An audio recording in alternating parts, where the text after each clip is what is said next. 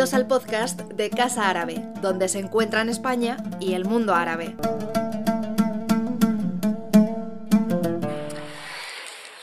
Muy buenas tardes y eh, una cálida bienvenida a, Casa Árabe en este mes de marzo que se aproxima ya a su primavera.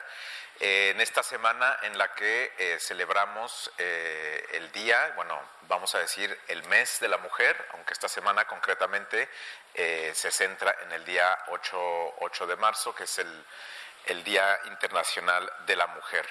Y esta eh, conferencia coincide también con nuestro ciclo Aula Árabe Universitaria. Esta es la décima conferencia de, este ciclo en, este, en este año eh, eh, escolar, digamos.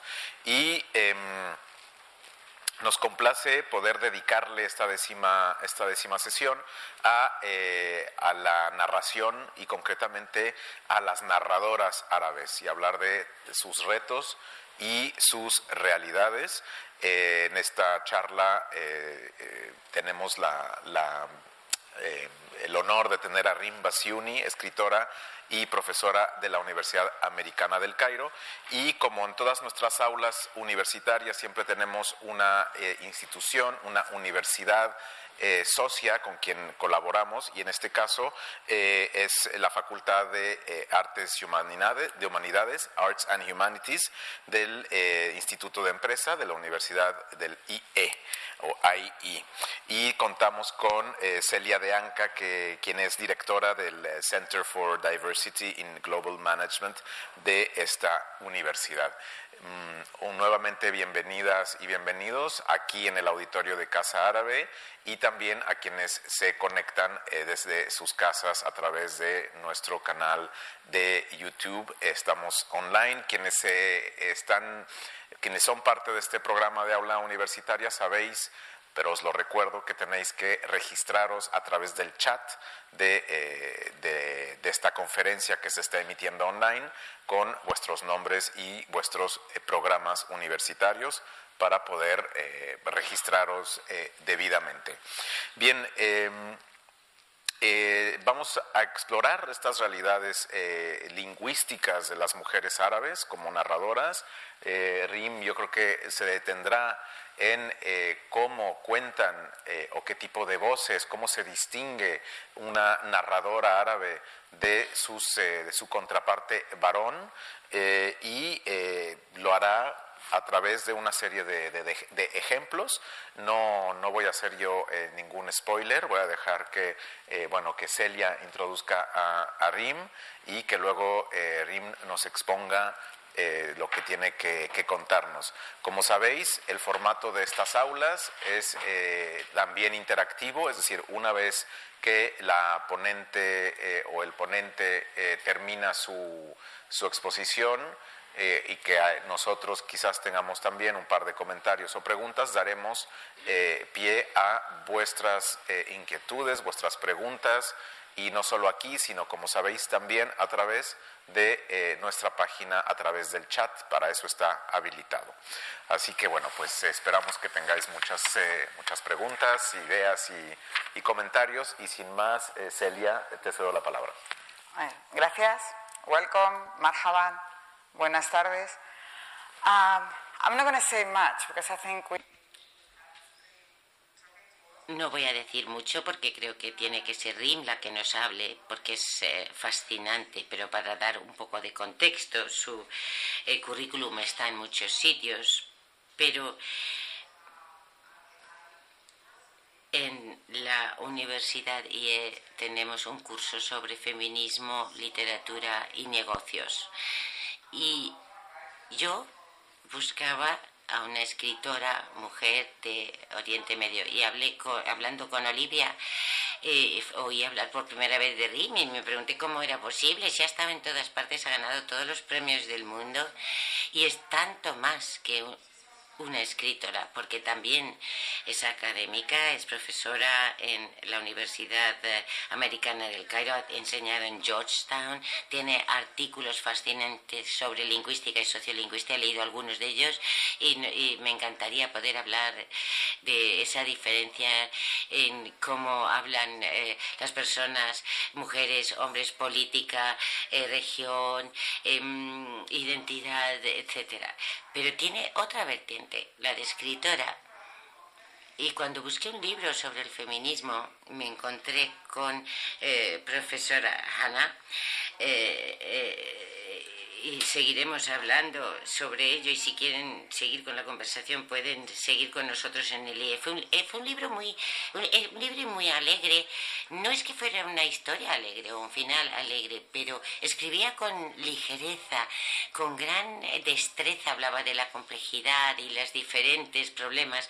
Es una manera muy agradable de presentar problemas. Y ahora tengo esta deliciosa trilogía en árabe, me costará leerla, pero lo haré.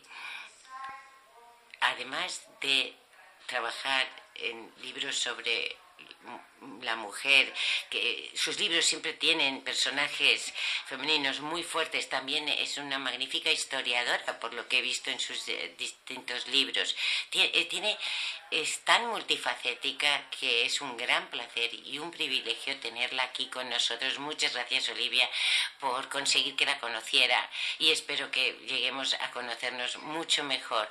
todas sus facetas merecen la pena. Así que muchas gracias, Rim, y luego charlaremos, pero ahora tienes la palabra. Muchísimas gracias. Es un gran honor estar hoy aquí. Ha sido una invitación maravillosa, muy generosa eh, por traerme. He estado pensando en qué debía de decir eh, y acerca de las mujeres narradores. Y pensé que debía hablar de ellas en primer lugar porque yo eh, escribo novelas y también porque soy sociolingüista y soy estoy muy interesada en el uso que hace la gente del lenguaje, sean hombres o mujeres. Eh, eh, hice bastante investigación sobre narradoras o eh, eh, en el mundo árabe. No sé si, alguien, si conocen un poco el árabe, tenemos el árabe estándar y también tenemos el árabe coloquial de los diferentes países.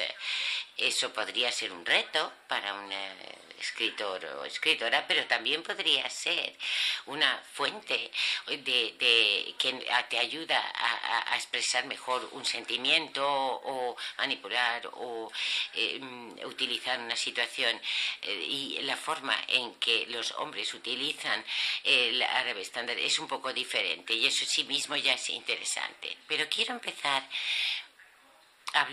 una cita de Jane Austen, una novela escrita en inglés, pero algunos problemas, como ya sabemos todos, son eh, universales del siglo XVIII. Una mujer eh, enamorada de un hombre, pero no pudo decírselo durante años y años y años. Y había un debate entre este eh, hombre con el que, del que estaba enamorada y otro hombre. Estaban conversando, decían, a los hombres, los hombres aman siempre con mayor profundidad, deeper, que las mujeres, porque cuando ellos aman no se olvidan.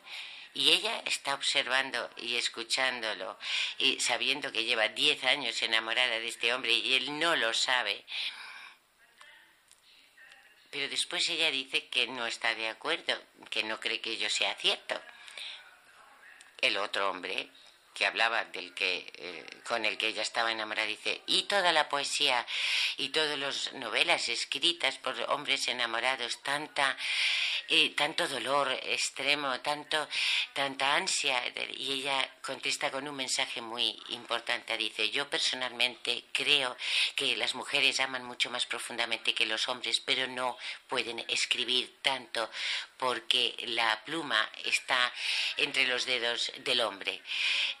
Entonces, dice mucho durante muchísimo tiempo en el mundo árabe, pero también más allá del hemos oído eh, estas historias de amor desde la perspectiva masculina.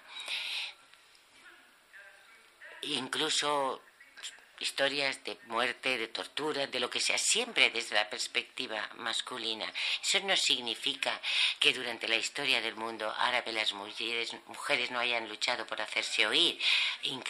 y desde las primeras poetisas preislámicas, eh, una argentina que decidió escribir poesía diciendo cuánto echaba de menos a, su hermano que había muerto. Se hizo muy famosa como poetisa que solo escribía sobre un tema, su hermano muerto, pero su árabe estándar es tan complicado que yo necesito un diccionario para leerlo. Y creo que mi árabe es bastante bueno, pero ella es tan compleja ¿Qué importancia tiene esta poetisa preislámica? A diferencia de lo que oímos habitualmente, que las mujeres no utilizan, eh, que no dominan tanto el eh, árabe eh, estándar, vemos que el uso, su uso y, conocimiento, en, su caso, supera muchos a la de los otros, dejando atrás al Genset y, y, yendo al Egipto del siglo XX, nos encontramos que, durante los años 60 en Egipto hubo un movimiento socialista y con el movimiento socialista muchos escritores, hombres, porque eh, utilizaban, eh, eran ellos los que empezaron a usar por primera vez el árabe egipcio. Antes se utilizaba, pero de forma muy de relumbrón. Uh, Yusuf Adris por primera vez hablaba de los problemas de la sociedad en el campo y mezclaba el árabe estándar con el egipcio, sobre todo en los diálogos, porque decía que era muy artificial tener un diálogo en eh, una conversación en árabe estándar. Y él ponía todos los la, la, narración en árabe estándar y las conversaciones en egipcio. Hasta que salió un profesor Latifa, una profesora Latifa Sayed, una feminista eh, muy importante, eh, egipcia de los años 70, que escribió eh, supuestamente la primera novela revolucionaria en términos lingüísticos y social en todo, de todo el mundo árabe. Se llamaba The Open Door, la puerta abierta. La novela es muy importante por muchos motivos. Como mujer, no se sentía más desconfiada con el árabe egipcio, lo, utilizaba incluso en la narración, no solo en la conversación. Eso ya es revolucionario. Latifa Sayed no solamente hizo eso, sino que también decidió que iba a escribir sobre cosas sobre las que la gente no hablaba como por ejemplo la tensión sexual entre adolescentes o a veces sobre el abuso sexual, los deseos sexuales de los jóvenes y mm, temas que la gente no consideraba en ese momento. Los sentimientos de una chica cuando crecía era muy atrevida en sus temas, pero también extraordinariamente cruel al mostrar la hipocresía de la sociedad. Ideas como que se supone que la mujer era, era mejor eh, no divorciarse, pasara lo que pasara, aunque tu marido te traicionara, se veía como se lo decía una madre a su hija en una de sus narraciones, una realidad que ella intenta mm, eh, mostrar, mostrar esa hipocresía de la sociedad, las cosas que van mal. Latifa Zayed, como imaginarán, fue criticada duramente por los hombres, como ya nos podemos imaginar, porque Claro, siempre es más fácil criticar, empezar criticando el lenguaje, porque lo que no pueden decir es que esas cosas no pasaban, las situaciones que mostraban eran realistas, eh, sucedían. Entonces eh, tenían que decir, no, no, su árabe no es bueno, no, eh, no sabe usar el árabe estándar y tiene que hacer uso del, del árabe popular de egipcio. En realidad no tuvo ninguna importancia porque se convirtió en, un bestseller y se hizo una película. Fatel decidió eh, que Eh, la, actriz más famosa de todos los tiempos, egipcia, decidió que quería el papel de la chica de la historia y, fue una película muy importante. Lo que nos muestra la autora es la relación entre la política y el feminismo. La relación entre esta joven que eh, intentaba encontrar su libertad en una sociedad muy restrictiva y muy hipócrita, pensando que la libertad también estaba radicaba en la liberación de su país del colonialismo, porque se sitúa la novela en, eh, desde el año 50 al 56, un periodo muy importante en Egipcio, eh, un ataque de eh, de Gran Bretaña, de Francia, de Israel, el final del periodo colonial egipcio. Y al final de la historia vemos que la chica decide liberarse a sí misma y olvidarse de todas sus inhibiciones e intentar encontrar a un hombre que fuera también un compañero, mm, que no le traicionara, que mm, como su familia, pero al hacerlo rompía también con el sistema político del momento, rompiendo con su propio padre, porque pensaba que era el momento de libertad para el país y ella pensaba que también debía serlo para ella. Y ella, la autora, no hablaba solamente del feminismo como mujer, sino de toda la comunidad. La novela tuvo muchísimo éxito.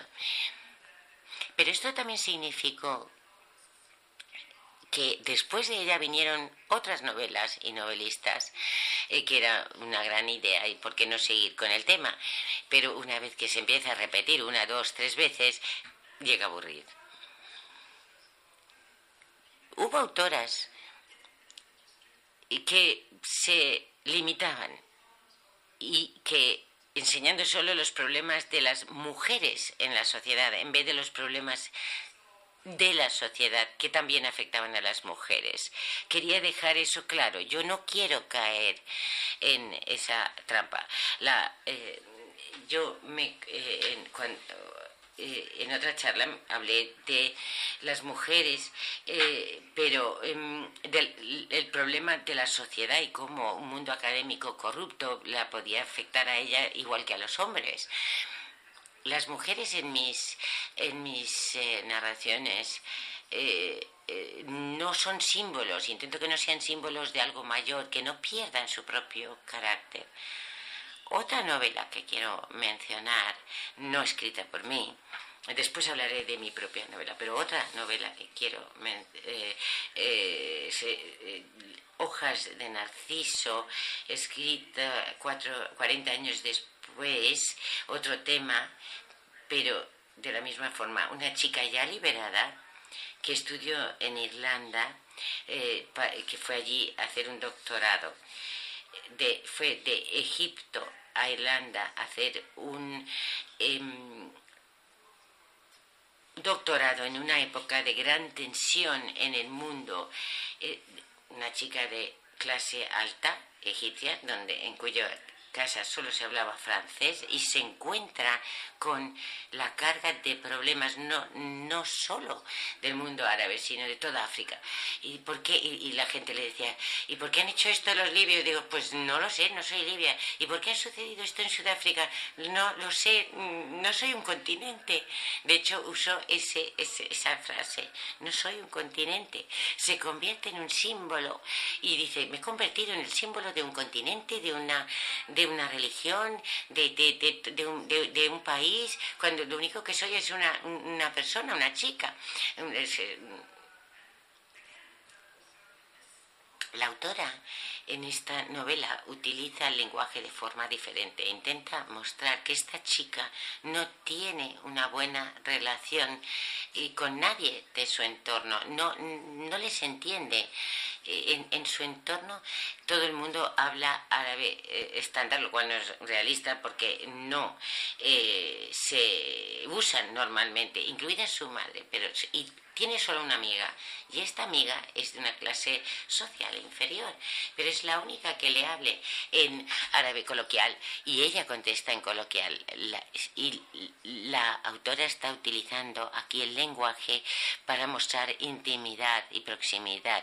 Eh, alguien con una amiga, su mejor amiga, con la que tiene una relación muy estrecha. En esta novela a las mujeres se las ve como símbolos, desgraciadamente lo somos, incluso en, allí, eh, pues eh, eh, en, las oficinas, las mujeres muy guapas. ¿Por qué? Porque son un símbolo de la, de, la, de la oficina. Pero en esta novela, Kimi tuvo un, un problema nervioso por, porque no podía explicar a todo el mundo mm, eh, lo que sentía y, y, entra en un, en un, en un centro por su, por, por su, por su derrumbe nervioso y el, y el, y el médico le pide que, que escriba, que escriba lo que siente y le mira y le dice, ¿en qué idioma? ¿Por qué? Porque eh, domina el inglés, domina el francés y domina el egipcio, el árabe egipcio no escribe en árabe estándar y, le pregunta, bueno, dice, habla en tu lengua materna y dice, mi lengua materna no, no es, eh, no, no, no, porque el egipcio árabe eh, coloquial, no, no se escribe. Ella ya habla como lingüista, se tiene tanta inhibición que no puede escribir en su lengua materna porque no está acostumbrada a hacerlo, no se usa no está acostumbrada a usarlo para escribir.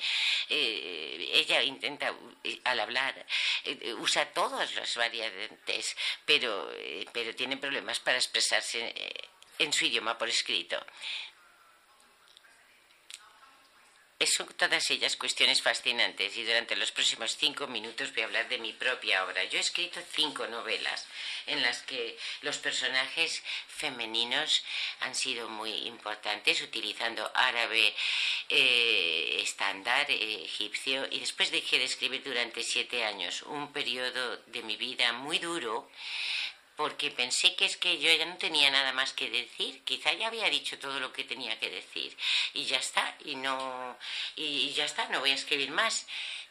En esos siete años escribí textos académicos, libros académicos y viajé mm, y, me, viví en dos continentes, eh, tres y volví a Egipto en el 2013. Y yo soy de Alejandría, de origen. A los, a los de Alejandría nos interesa mucho el mundo griego, la arquitectura griega que tiene en su frente marítimo y su, y su cultura. Y no nos importa mucho, eh, ni nos preocupamos mucho por arquitectura islámica, para ser totalmente sincera. Y cuando llegué en el 2013 a Egipto, mis amigos me arrastraron para ir al Cairo eh, islámico. Dije, me voy a aburrir. Estuve de, de niña con el colegio y, mezquitas, todas las mezquitas nos enseñaron, no sé si realmente quiero hacerlo, pero estuve, fui. Y en una de mis novelas, eh, todo tiene su momento. Hay cosas de las que no te das cuenta hasta que no llegas a una edad. Eh, la primera vez estuve, estuve en la eh, mezquita del sultán Hassan de la Mameluca. Eh, algunos dicen que es uno de los monumentos más importantes del mundo, y desde luego en, el mundo islámico, pero en todo el mundo después de las pirámides egipcias, cuando estuvo Barack Obama, solo estuvo en las pirámides y la, mezquita del sultán Hassan. Y los egipcios decían, pero ¿Por qué mm, ha ido allí? Pues porque es muy importante, porque nadie nos dice que es un monumento de enorme eh, importancia. Fue una, eh, una mezquita mameluca y cuando estuve allí, pregunté a mis, y dije, eh, pregunté a mis amigos, ¿quién es el sultán Hassan? Me contaron que fue un muy joven eh, que se gastó todo el dinero eh, de, para construir esa mezquita y, y no, no, se le enterró en la mezquita que había construido cuando murió a los 27 y, y, se ahogó y ahí quedó. Eh, y, nada, volví a casa y a los tres años estuve estudiando, investigando en la historia de los mamelucos en Egipto. Nada fácil. Primero, mm, porque los eh, historiadores modernos no me daban la información que necesitaba.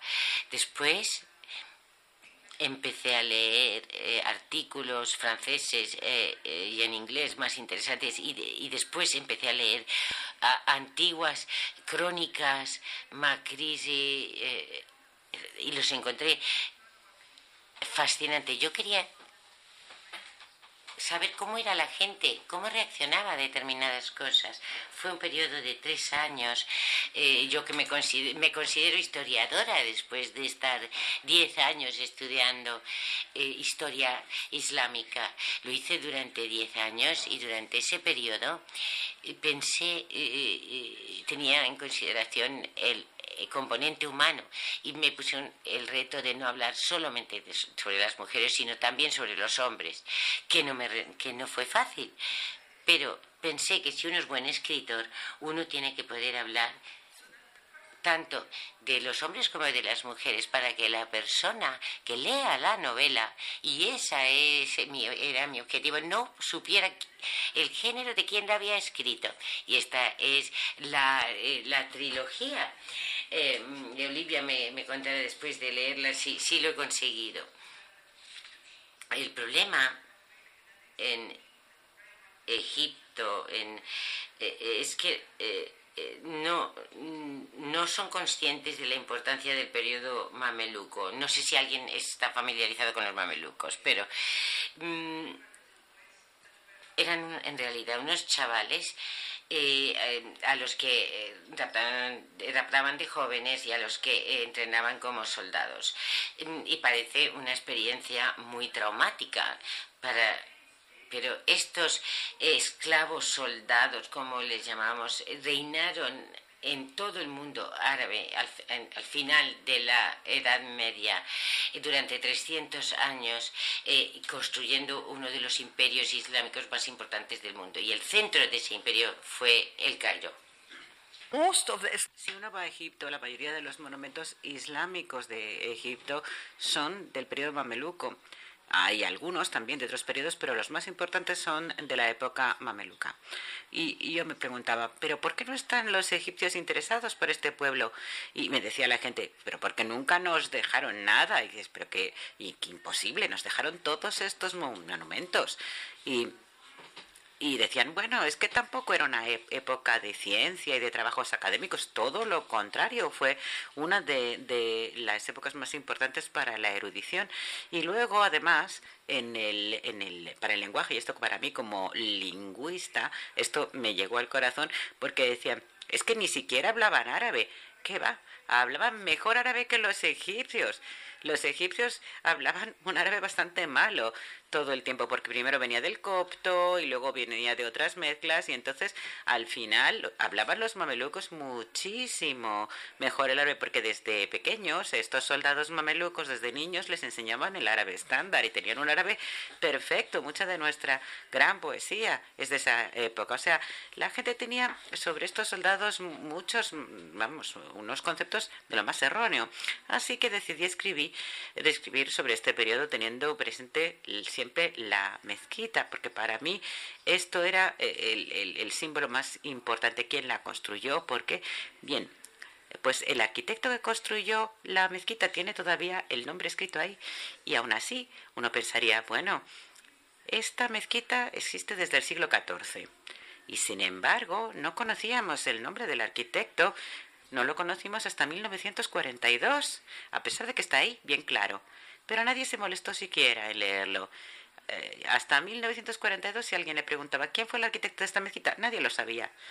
Hasta que vino una persona, un especialista en caligrafía, y fue a una de las escuelas de la mezquita y dijo, este es el nombre del, del arquitecto que construyó la mezquita. Yo decidí, bueno, voy a escribir sobre ese arquitecto. ¿Por qué este arquitecto construyó la mezquita de esta forma? ¿Cómo decidió crear un monumento de esta importancia para el todo el mundo?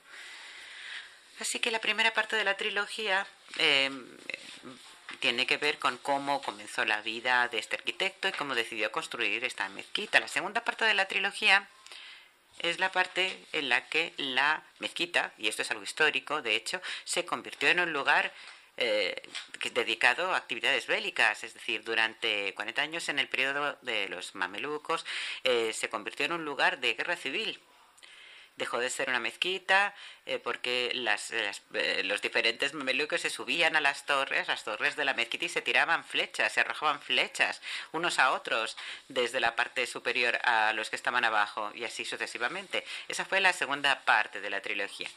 Y la tercera parte de la trilogía fue la caída del imperio mameluco cuando entraron los otomanos en Egipto. Y por supuesto, del Imperio Otomano cuando entró Egipto en Egipto, bueno, pues se llevaron muchas, muchas de las grandes obras que había en la y de los referentes que había en la mezquita porque querían construir algo muy parecido en Estambul. Así que eh, las tres eh, grandes partes de la novela, los tres grandes elementos de la novela giran en torno a la mezquita. Tiene además Egipto una gran relación con Italia eh, por el comercio y muchas de las cartas que yo escribí explicando la vida, eh, que leí explicando la vida de la época mameluca eran de comerciantes italianos, de, de, mercaderes que venían a Egipto y que te escribían cómo se vestían, cómo hablaban, cómo actuaban los mamelucos. Así que las personas que, que protagonizan la novela, que es una mujer, es una mujer que se llama Josephine, está averiguando la historia y entonces eh, decide que ella, bueno, es, medio italiana, medio egipcia. Entonces voy a hablar de la parte en que Josephine eh, se encuentra, es en la página 610 y muy bien, de, de mi novela. Josephine, eh, su abuelo,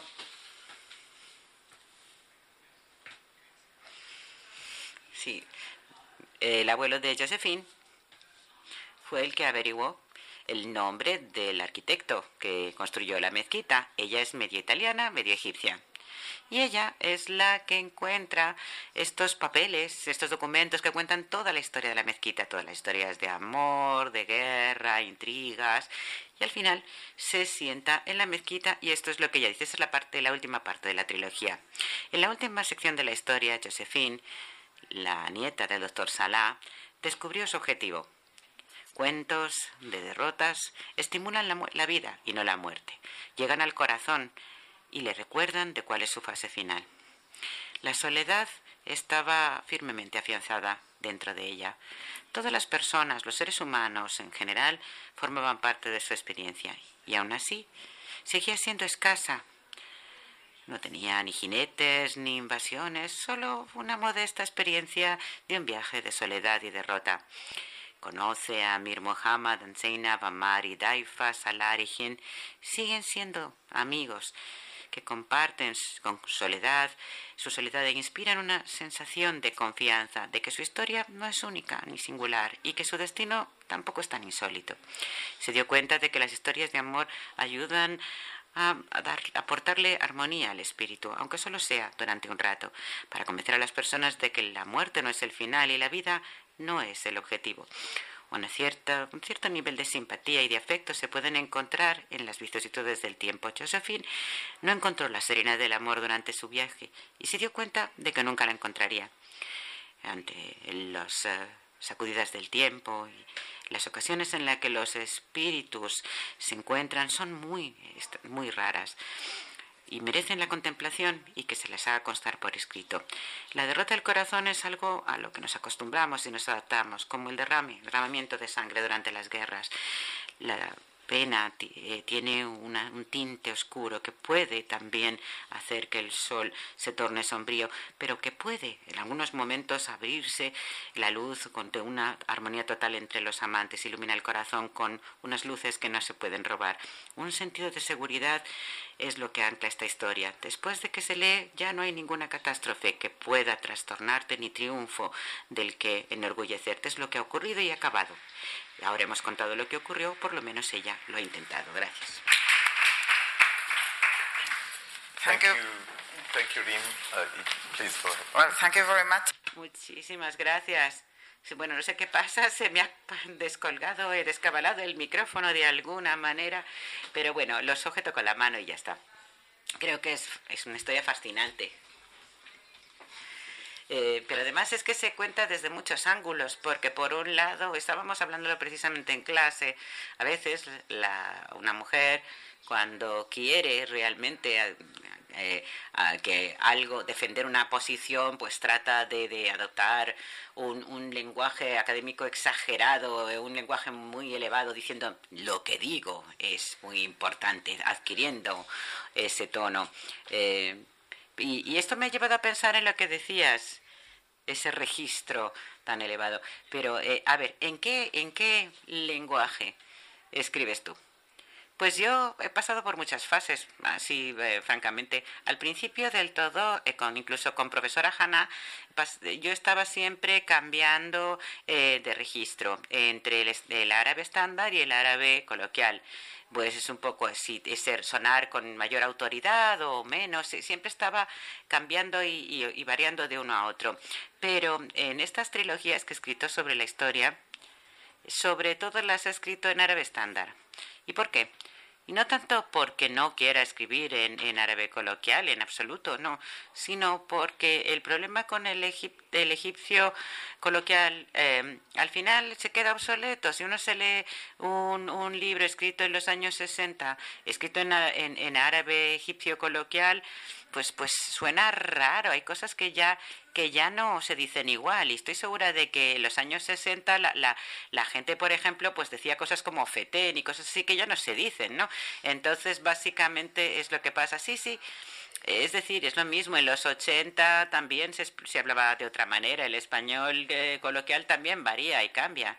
Y además hay, cosas eh, triviales también, majaras, que es, eh, lugar, eh, si dices Maharasait, quieres decir que tengas una feliz mañana. Así decían los, los egipcios buenos días ¿eh? en los 60, pero nadie te dice ahora que tengas una feliz mañana. suena rarísimo. Y esa es una de las, era una de las cuestiones que a mí me hicieron pensar en qué idioma, en qué idioma escribir. Eh, por ahora he elegido el árabe estándar, ¿eh? pero bueno, a lo mejor cambio de opinión en el futuro, quién sabe. ¿Y nunca escribes en inglés? Bueno, lo he intentado, pero no, no, no he podido, no, no, no he podido. Toda mi, mi, obra académica está escrita en inglés, pero cuando quiero escribir ficción en inglés me resulta imposible. No me puedo expresar, no soy capaz. Me quería saber yo, en cuanto a, lo que decías, si uno sitúa eh, una novela histórica en el periodo mameluco, también sería muy difícil encontrar cuál es el lenguaje coloquial de esa época, ¿no? Sin, sin hacer un, un ejercicio casi de, de, traducir este periodo a otro periodo, o sea, que sería muy difícil como ejercicio, ¿no? El imaginar cuál sería el lenguaje coloquial de una época en la que no había registros de ese lenguaje coloquial, pues es verdad.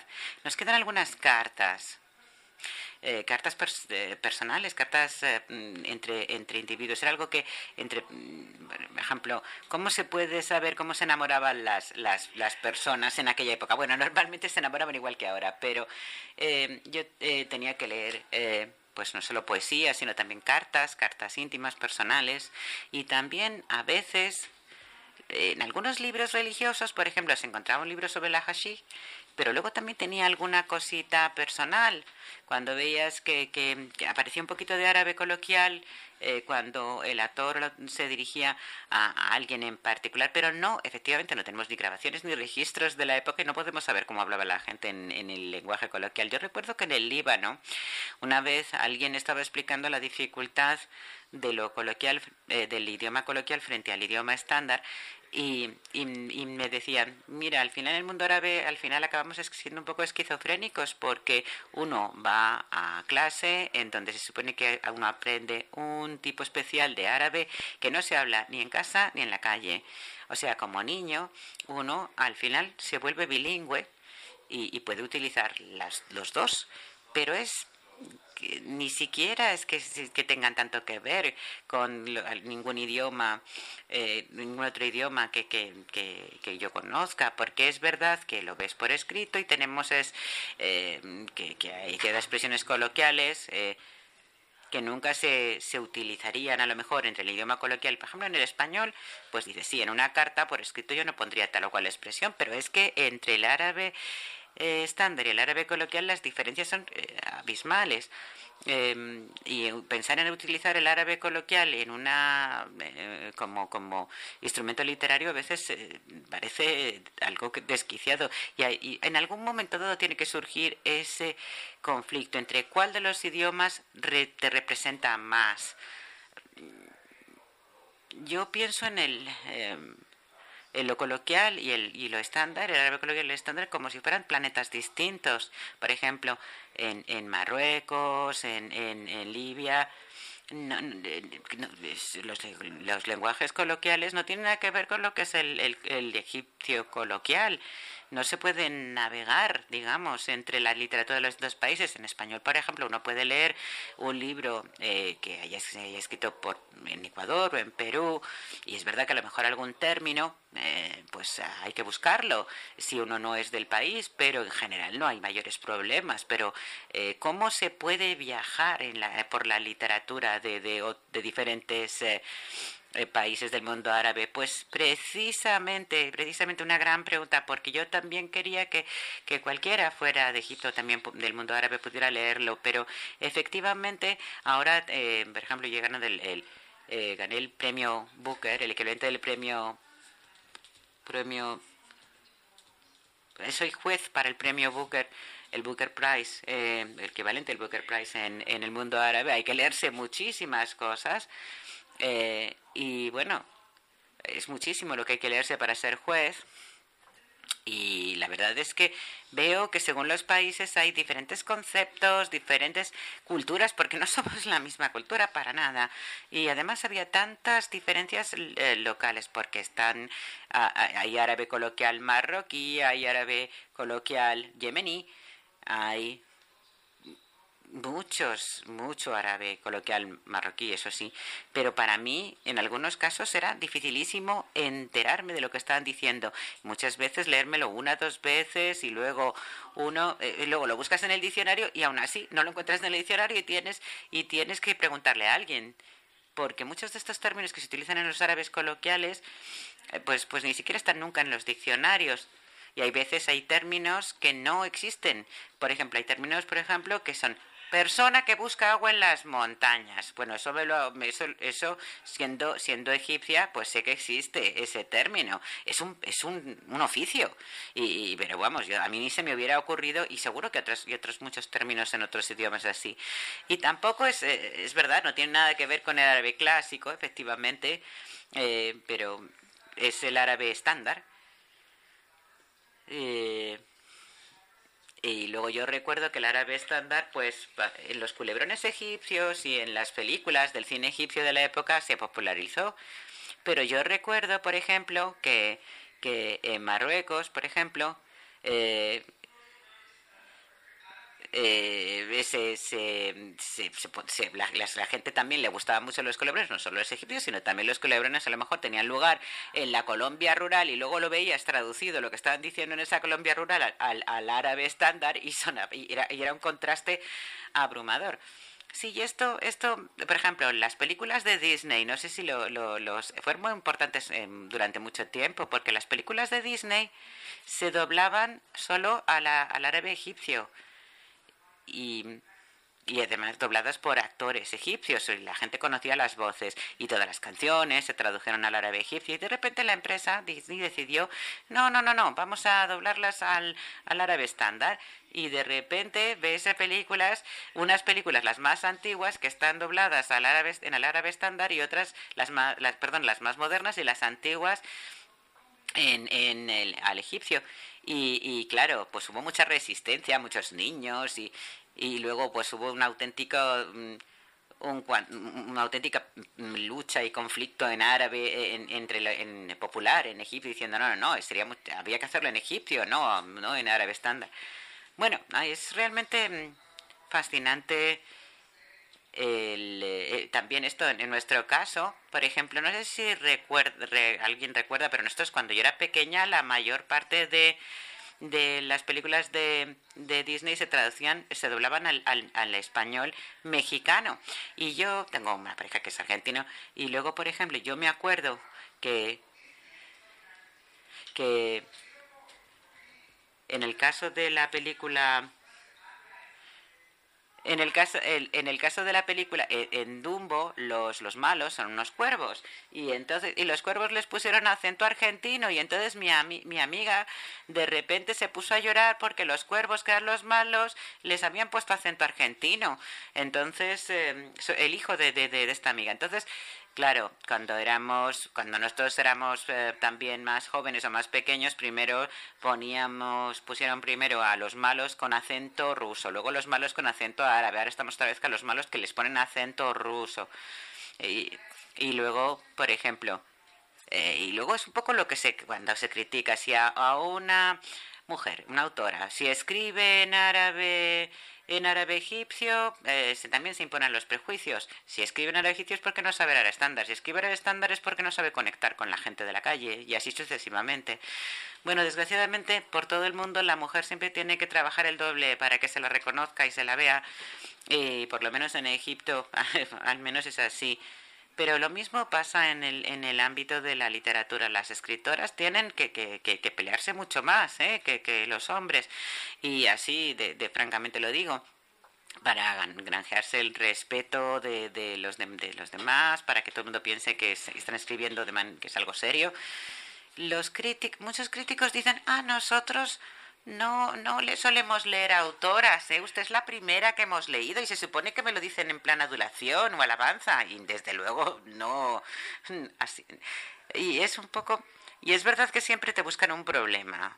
A veces echan la culpa al lenguaje que has utilizado, pero el conflicto está en otro sitio.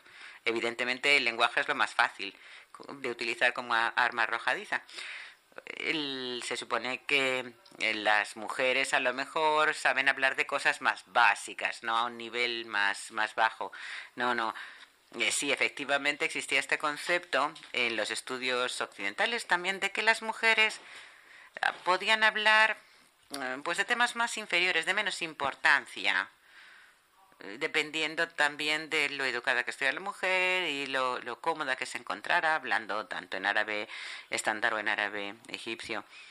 Dijiste ahora, por ejemplo, que te has tenido que leer 124 novelas para el eh, premio Booker árabe.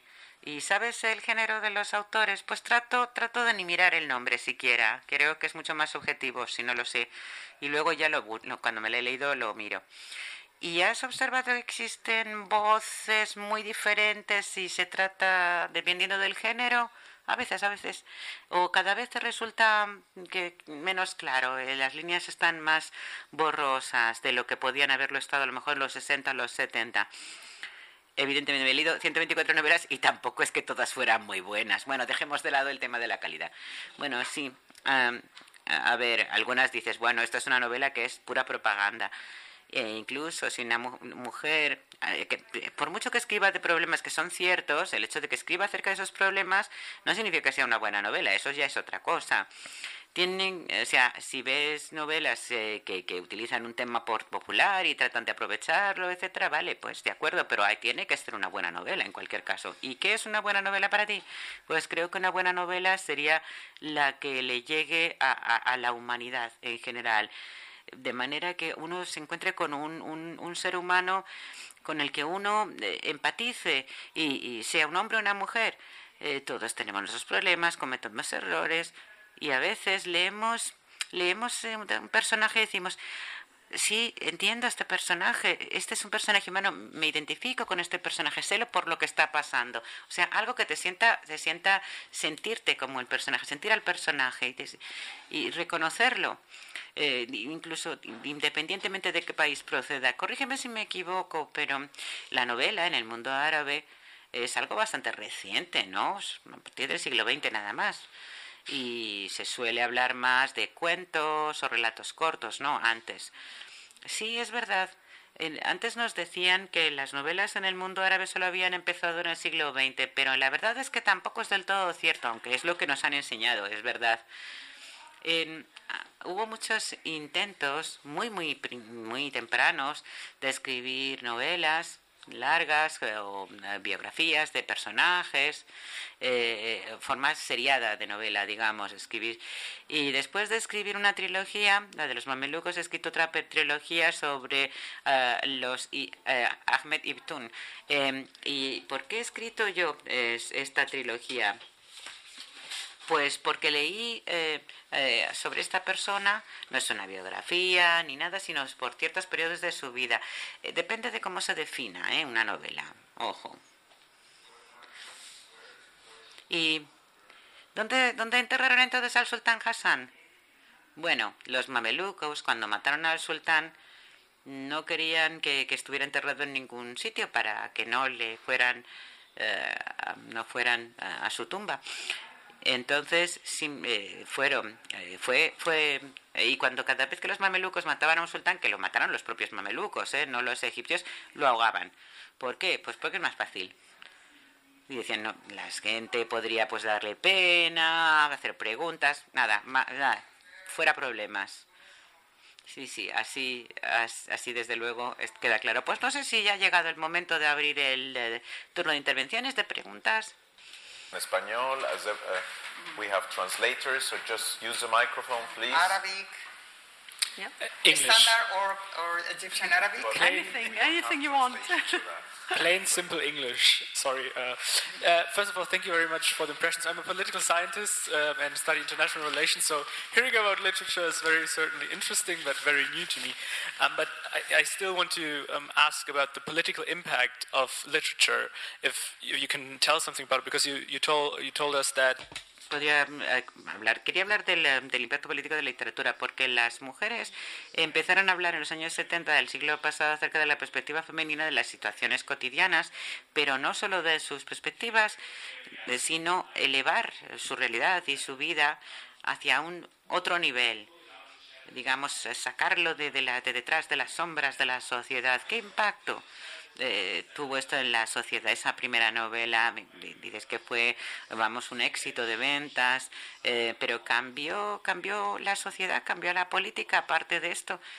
Y si lo sabes, eh, ¿qué cuestiones se plantearon y se pusieron ante la mirada del público Em, gracias a la literatura. O, las eh, autoras, las escritoras egipcias siguen eh, todavía luchando, librando la misma lucha que hace 40, 50 años, o cuestiones, eh, voces democráticas, por ejemplo, hasta qué punto ha cambiado el entorno gracias a la literatura, sí o no. Em, bueno, pues una pregunta difícil. La Tiba ya, ya escribió esta novela en los años 60 y yo creo que, efectivamente puso el dedo de la llaga del sistema político en aquella época, porque lo que estaba haciendo, lo que hizo ella fue decir, las mujeres árabes no están luchando por su libertad personal, están luchando por la libertad del país para que así luego ellas puedan conseguir su libertad personal, porque muchas veces ella dice, ¿cómo puedo ser yo libre en un país que no lo es? O sea, es una escritora feminista que dejó, eh, que hizo una conexión muy clara entre el estatus político y social del lugar donde vivía y cómo esto, a esto reaccionaban las mujeres. Y otros autores no, no lo consiguieron, no, no, acertaron tanto, porque hablaban básicamente solo de problemas de las mujeres únicamente, sin considerar la sociedad en general. Y eh, lo que hizo Latifa Sayed, desde luego, en ese sentido es muy distinto. Ahora, lo que se está haciendo, pues todavía no está muy claro el efecto de lo que, se está, que está ocurriendo. Probablemente tardará unos 20 años más en, en poder calibrar lo que realmente han están haciendo. Yo creo que las mujeres ahora tienen problemas distintos porque se están desarrollando nuevas maneras de mirar las cosas y esa voz de, autoridad que ella trataba de trasladar en los años 60 no existe de la misma manera para las mujeres ahora, pero sí que hay otros problemas, a lo mejor, eh, pero problemas que se comparten también con los hombres en muchos casos. Una, dos y tres. Eh, if you want to raise your hand so we can more or less, more or less control. Si levantan la mano, pues les veremos. Micrófono, por favor.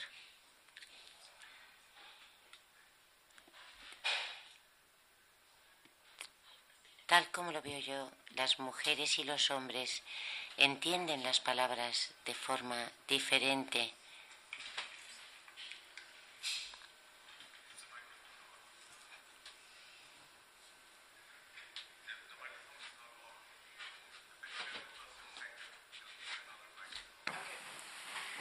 Keep that thought. Hold that Yeah. thought.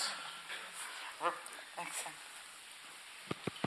Yeah, that one's working. ¿Ahora? Sí. Sí.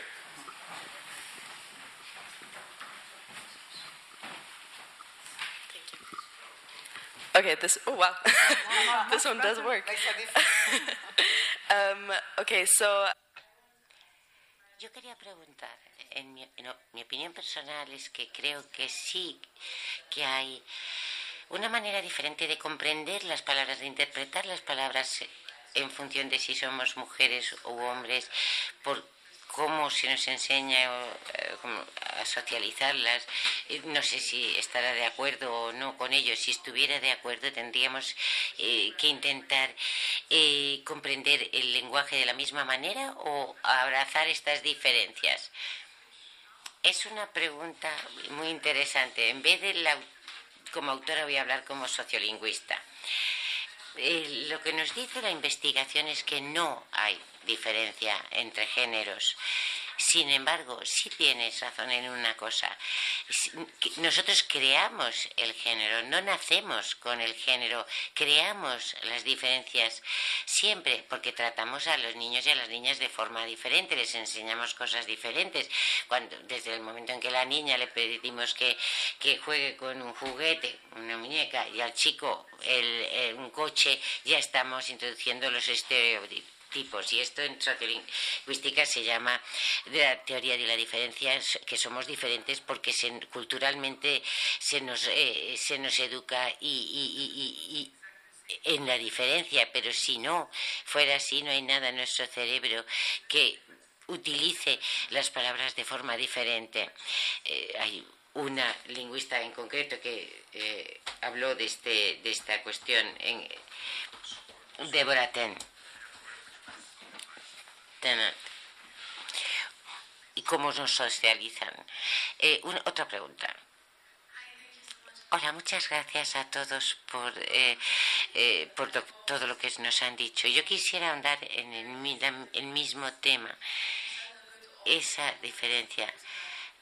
Ha dicho que un buen autor o una buena autora es la que hace que sea difícil saber si es una mujer o un hombre el, eh, que ha escrito eh, la, la novela.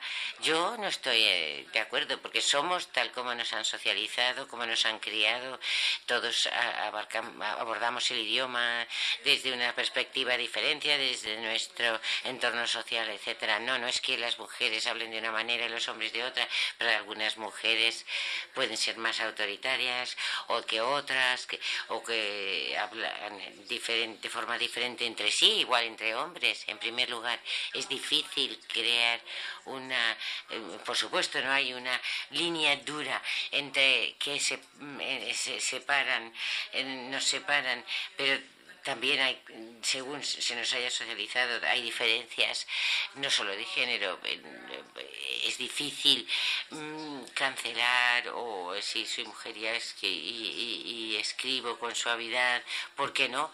Si yo quiero escribir así, presentar así mi trabajo y es la forma que yo encuentro y más me gusta para presentar mis ideas, ¿por qué sería, tiene por qué ser eso malo? Por ejemplo, yo como eh, mujer, yo y, y Dexter, que está, está sentado aquí conmigo, puede- yo, mm, yo puedo presentar mis ideas de una forma más lo que se asocia con feminidad en la sociedad y otra mujer puede hacer lo contrario. Es diferente según el individuo. No creo que se pueda etiquetar tan fácilmente.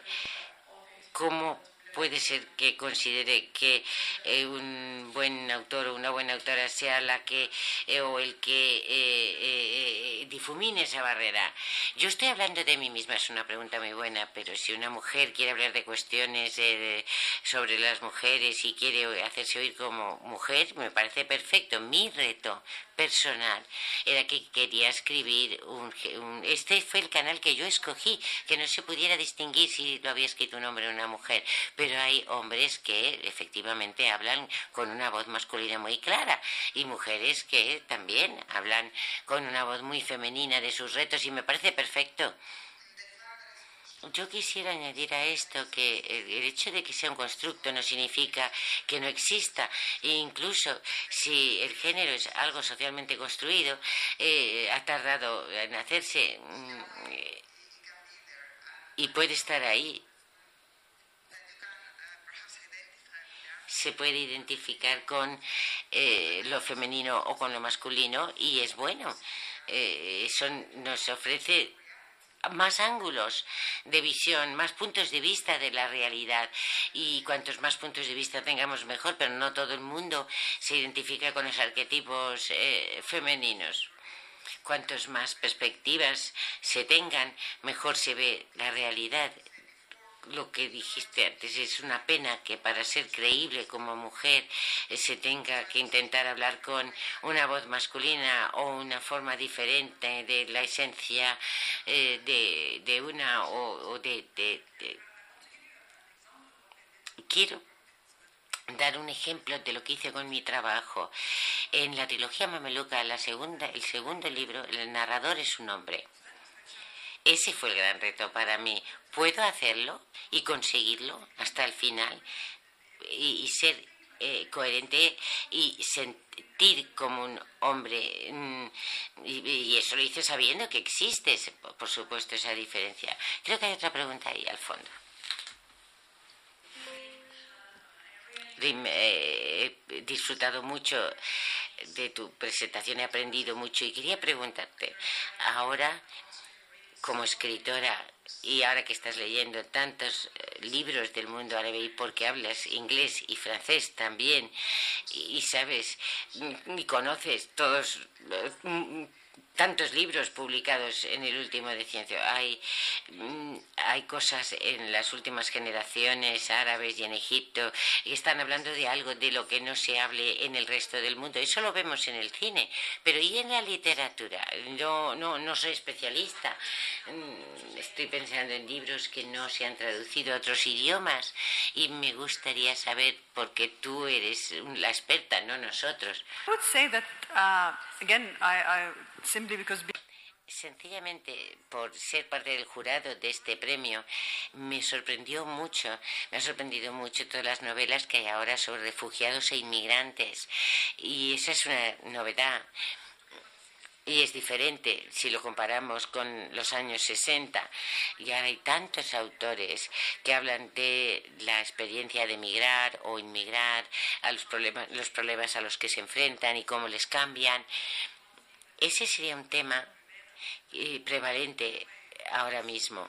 Mm, también he distinguido, remontándome un poco en la historia, mm, no sé por qué, pero es intentar establecer la identidad o volver a temas históricos eh, de principios de siglo, etcétera. Cosas así pero creo que la inmigración para mí es algo muy importante porque ha cambiado mucho en estos últimos diez años.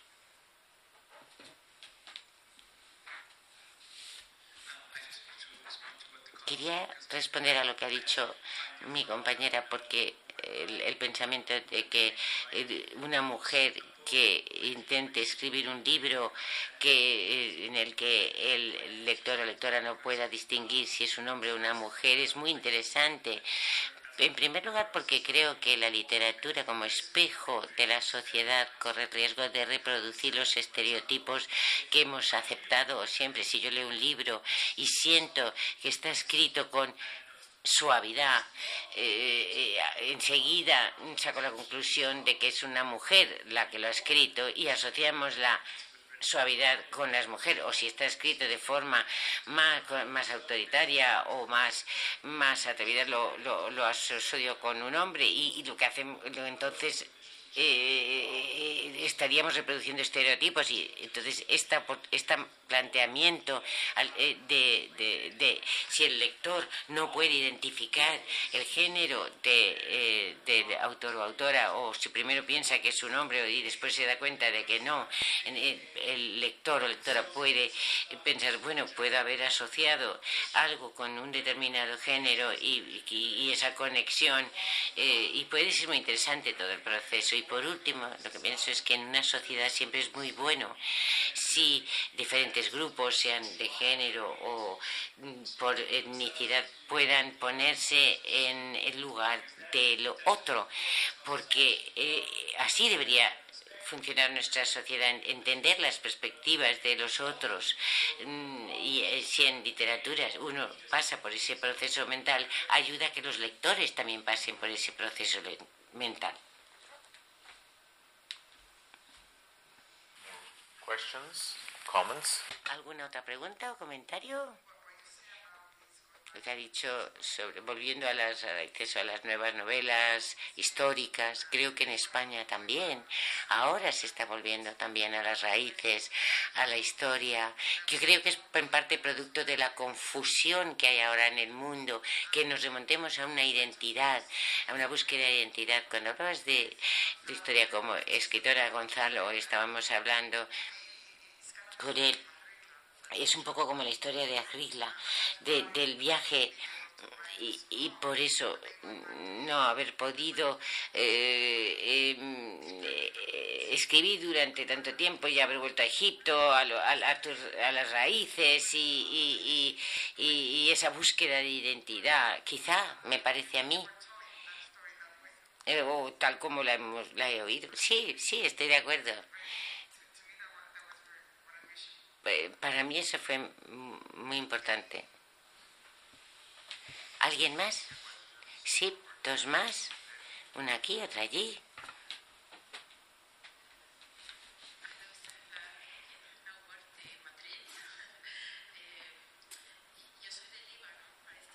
Está?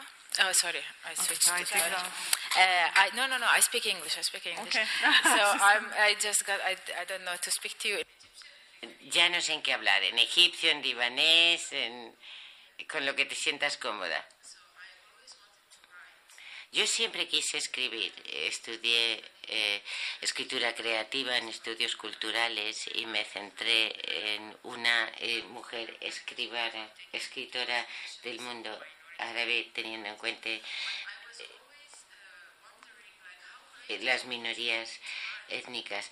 Pero me pregunté el, coraje que necesitaba una mujer para escribir, porque em, yo me autocensuraría, no, no, escribir, no pondría mi nombre como mujer. Yo cuando hablaba de marketing eh, eh, de, de, cine no se puede hablar de religión, de sexo, de, de, qué podemos hablar sin que tu familia te, te, te, te, te, te repudie las cosas parece que han cambiado, pero yo escribo mucho en Instagram y la gente me juzga.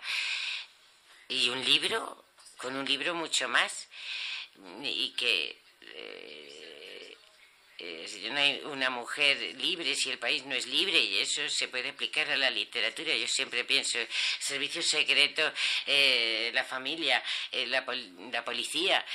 ¿Cómo te llamas? Amal ha hecho una pregunta muy importante y una experiencia que jamás he contado sobre la eh, profesora Hannah. Para mí fue un, shock.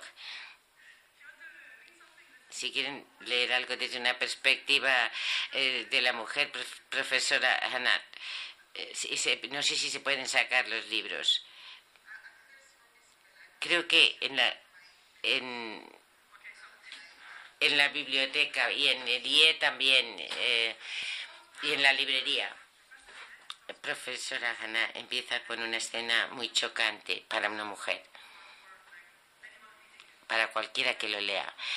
Cuando escribí esta novela recibí una, muchísimos correos eh, que tenían el mismo nombre que el, eh, que el protagonista que, y, que, y muchos que, eh, que, me escribían ofreciendo casar, mm, mm, proponiéndome en matrimonio porque me asociaban con la protagonista, se creían que era mi biografía, incluso una periodista, una mujer periodista dijo, ¿te puedo hacer ¿te puedo hacer una pregunta personal? ¿Es una autobiografía?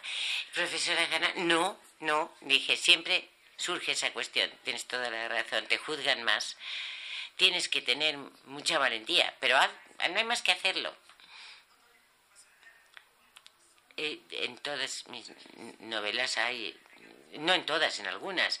Hay alguna escena sexual, o hay mujeres, me ha gustado mucho tú, eh, pero no creo que le dije, propondría tu novela a mi hija. Me gustaría que escribieras algo que pudiera leer eh, tu novela. Digo, bueno, pues quita esas páginas eh, no se da cuenta de que todo lo que hay en YouTube, que a lo que tiene acceso su hija. Siempre se puede escribir con seudónimo, que es como escribían las mujeres antes, con nombre falso. Jane Austen and all those, they have to make fake names. Usando un nombre falso, porque si no nadie publicaba su, su obra, nadie se las tomaba en serio. Tarda, hace falta mucho tiempo para que te tomen en serio si eres una mujer. ¿Había otra pregunta más? Hi, I, I just have a quick practical question. I don't know if... Tengo una pregunta práctica. Eh, eh, has dicho que estabas en el jurado del, del, del, Booker Prize, eh, del premio Booker árabe, y no sé si te habrás visto una diferencia entre las, el número de mujeres que se hayan presentado a este y, PAF eh, eh, eh, en cuanto a las mujeres que se hayan presentado en, o, nominado para, para en el pasado. El, el número es, es parejo completamente entre hombres y mujeres y, para las finalistas igual, tres hombres, tres mujeres.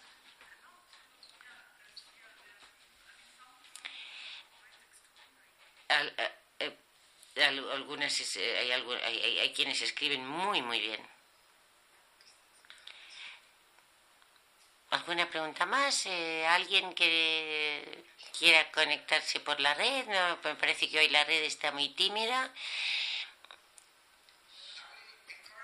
Yo aliento a todo el mundo a que lea estas novelas porque son, en primer lugar, muy diferentes. Y primero, profesora Hannah fue un shock, realmente, como una mujer mm, más o menos de mi edad, mucho más joven, claro, pero, eh, porque, ¿qué hubiera pensado la gente de mí? Pero qué, eh, a lo mejor les puedes contar de que es sobre una eh, académica egipcia, investigadora, que va a cumplir los 40 años, es su cumpleaños y es virgen y, le horroriza, no quiere cumplir 40 siendo todavía virgen y desesperadamente intenta encontrar una solución para solucionar su problema y hay un asistente eh, joven del departamento que cree quizá pueda ayudarle a solucionar el problema. Y ese es el comienzo de la historia.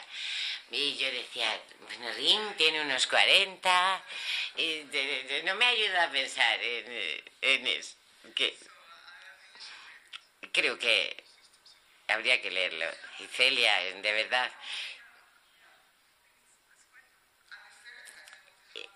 Y, en hubiera pensado que una mujer del campo, de, la zona rural, tendría un registro mm, más bajo, toda una serie de estereotipos que tengo.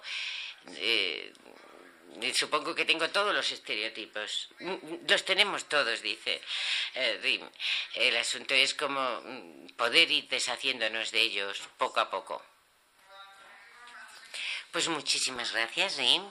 Si alguien quiere continuar esta conversación, eh, eh, vamos a hacerlo sobre profesora, profesora Hanna en, eh, en, la, en el DIE y donde también seréis bienvenidos. Podéis comprar sus novelas en, aquí en la librería y también, bueno, por, por internet, pero Karim va a cerrar eh, muchas gracias a todos los que han estado con nosotros esta tarde, y a Celia de Anca y, a, la autora eh, arrima eh, esta es una de las eh, este es uno de los programas que eh, desarrollamos eh, con el IE con programas de bachelor y también de másters de realidades mm, árabes pero también de relaciones internacionales pero también nos ocupamos mucho de cómo las artes nos pueden ayudar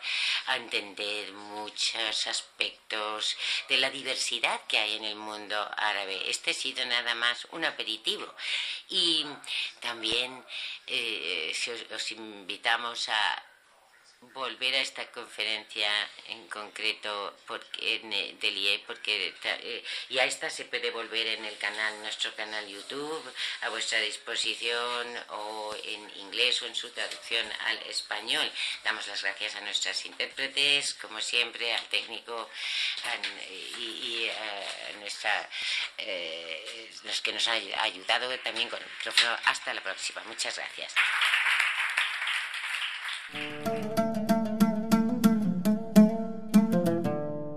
Gracias por escucharnos. Si quieres estar al corriente de todas nuestras actividades, consulta nuestra página web en www.casaarabe.es. También puedes seguirnos en nuestros canales en las redes sociales en Instagram, Twitter y Facebook.